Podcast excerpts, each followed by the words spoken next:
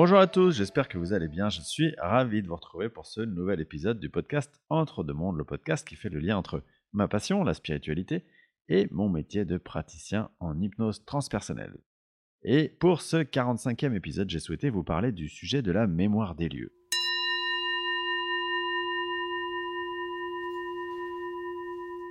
Alors pour ce faire, je me suis inspiré de ma compréhension de base du sujet, évidemment, mais également d'un livre écrit par Anne Tufigo qui s'appelle Ces âmes qui guident nos pas, livre que je vous encourage à lire parce que c'est à la fois très bien écrit et très intéressant de se plonger dans le parcours de cette personne en dehors du sujet spécifique de la mémoire des lieux qu'elle aborde sur la fin du livre. Alors si vous êtes sensible à l'énergie de manière générale, je suis sûr qu'il vous est déjà arrivé, en pénétrant dans un lieu, de ressentir une sorte de malaise, une sensation de lourdeur, ou au contraire de vous sentir comme euh, porté dans un lieu parce qu'il est très doux, très apaisé, hyper accueillant. Eh bien, c'est tout à fait logique parce que chaque lieu possède sa propre énergie, sa propre conscience. Rappelez-vous, comme je vous le dis souvent, que tout est énergie, tout est conscience. Un lieu, quel qu'il soit, une maison, une forêt, une plage, un terrain vague, tous possèdent leur propre énergie qu'on peut mesurer au pendule sur l'échelle des unités bovis. Il n'y a donc quasiment aucun endroit qui soit neutre en termes d'énergie, parce que derrière un lieu, il y a toujours une histoire, et cette histoire, elle est portée par la conscience du lieu.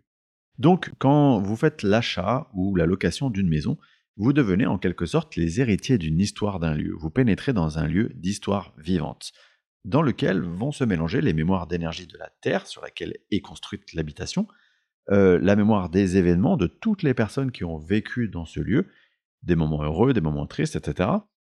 Et peut-être même aussi euh, de l'énergie des anciens propriétaires, comme des sortes de fantômes qui ne voudraient pas quitter les lieux. Et ce qui est vrai à l'échelle d'une maison, voire des pièces individuelles d'une maison, l'est également à l'échelle d'un quartier, d'une ville, d'une région ou même d'un pays. Pour en revenir au sujet, donc, quand on parle de mémoire de lieu, il convient à mon sens de distinguer trois sujets différents. Premièrement, ce qu'on appelle l'énergie du sol sur lequel est construit une maison ou un immeuble, etc. Ça fait référence à ce qu'on appelle la géobiologie. Alors, la géobiologie, c'est un sujet assez complexe, mais pour essayer de faire simple, disons que euh, la Terre, elle émet ce qu'on appelle des ondes à caractère magnétique. Ces ondes, elles se déplacent du noyau de la Terre vers sa surface. Et en se déplaçant, elles créent des courants de type électromagnétique qu'on appelle les ondes telluriques. Ces ondes, elles sont provoquées par l'activité de la Terre, sa rotation, ainsi que l'activité des éléments qui la composent. Par exemple, les métaux comme l'or, le fer, le cuivre, l'argent, etc. Et les énergies de ces éléments, elles vont avoir un impact positif ou négatif en termes d'énergie. Elles vont créer des sortes de réseaux comme des immenses toiles d'araignée avec des nœuds. Et tout ce qui va trouver sur ces nœuds sera largement impacté par l'énergie de ces réseaux. Ce maillage, il est appelé réseau Hartmann.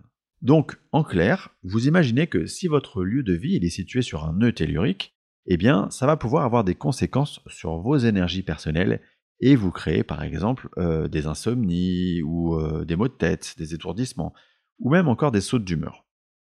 Un autre paramètre clé en géobiologie, c'est l'eau.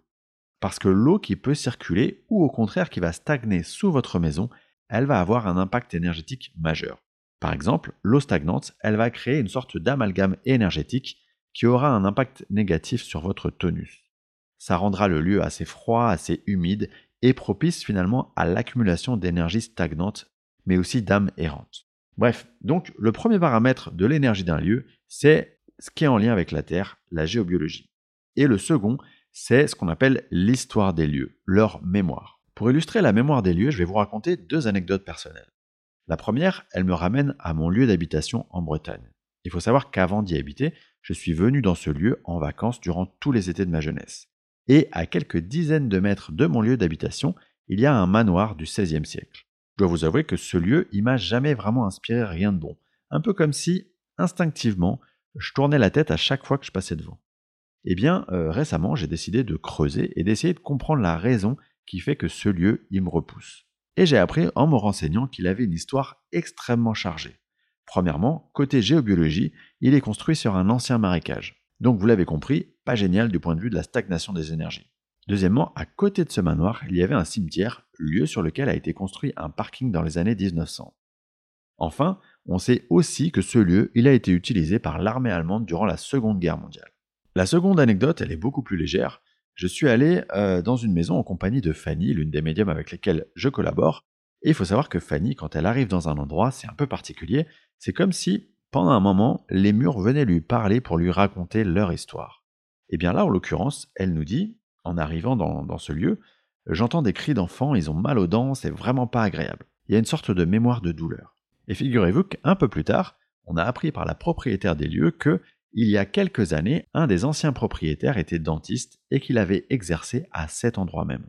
Donc, vous avez compris avec ces anecdotes que les lieux, ils ont une mémoire. Et cette mémoire, c'est comme si c'était une sorte de mini-scène de théâtre qui se rejouait à l'infini. Et dans une seule et même pièce, ces scènes, eh bien, elles peuvent se cumuler.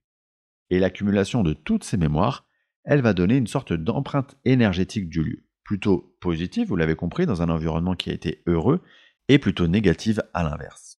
Il faut bien avoir en tête par contre que euh, cette mémoire, c'est pas quelque chose d'intelligent, c'est-à-dire que entre guillemets, il n'y a pas d'interaction euh, volontaire avec vous. Elle peut avoir une action sur vous en tant qu'énergie, parce que c'est l'énergie du lieu dans lequel vous vivez, mais il faut l'apercevoir comme une sorte de résidu d'information lié à un lieu, à ce qui s'y est passé dans son histoire. Enfin, le troisième point qui peut affecter l'énergie d'un lieu, c'est la présence d'âmes errantes. Alors, qu'est-ce qu'une âme errante? Eh bien, assez simplement, une âme errante, c'est une âme qui, suite à la mort de son corps physique, est restée dans une sorte d'état d'entre-deux, euh, comme si elle avait temporairement stoppé l'évolution de son âme. Elle n'est donc pas remontée sur les plans célestes, comme euh, le font habituellement les âmes, et si euh, elle n'est pas remontée, c'est qu'elle l'a décidé. Elle a décidé de rester dans cet état d'entre-deux, et ça peut être lié à plein, plein, plein de raisons. Et l'une de ces raisons, ça peut être l'attachement qu'elle porte à un lieu en particulier.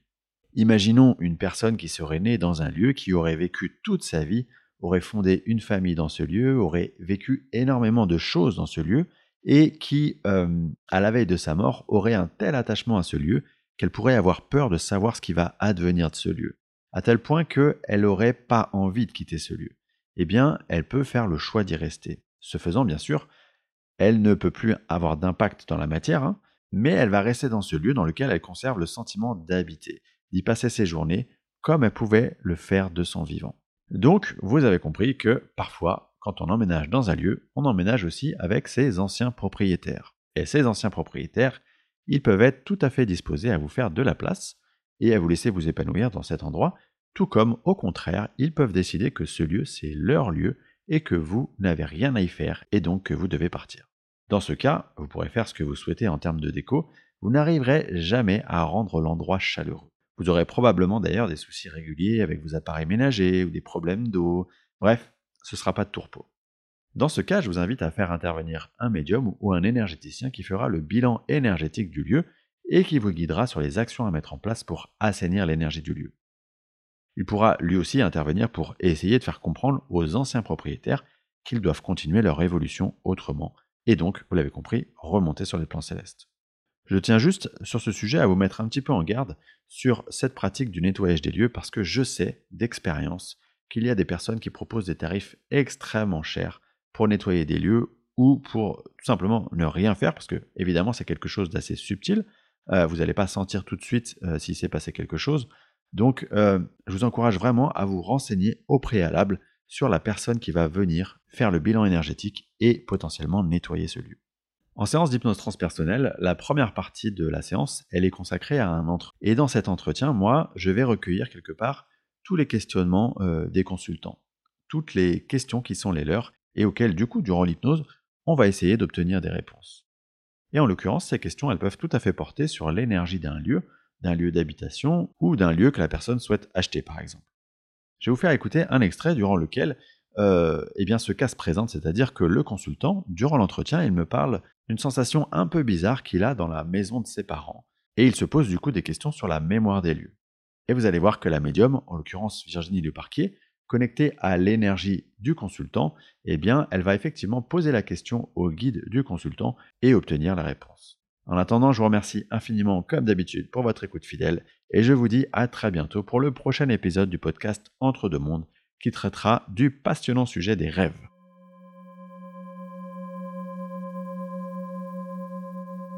Est-ce que tu peux me dire si dans sa maison familiale actuelle, dans laquelle il vit, qui est une ancienne ferme, il y a euh, présence de, de, de mémoire particulière ou d'esprit Euh, donc je pense que c'est la ferme qu'on veut me montrer. Euh, mais on me montre comme des. Je sais que c'est pas en réalité. hein, mais ce côté un peu sombre, il a comme des.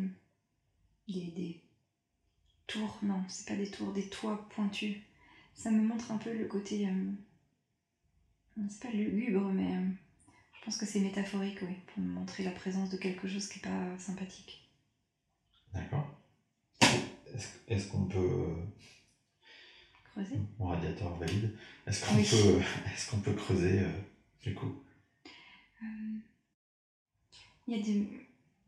Je sais pas, il y a des scènes dans cette maison qui sont pas agréables, qui appartiennent pas forcément euh, à des scènes contemporaines. Je sais pas comment dire. Je vois des. des femmes qui implorent, je vois des. des hommes qui repoussent.